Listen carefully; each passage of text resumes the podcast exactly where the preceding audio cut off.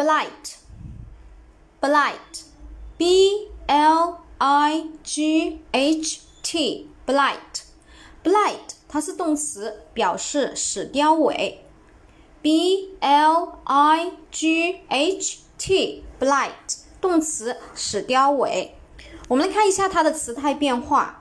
过去式 blight 直接在后面加 ed，过去分词 blight 直接在后面加 ed，现在分词 blight 直接在后面加 ing，第三人称单数 blight 直接在后面加一个 s 给它就可以了。下面我们重点来说一下这个单词的记忆方法。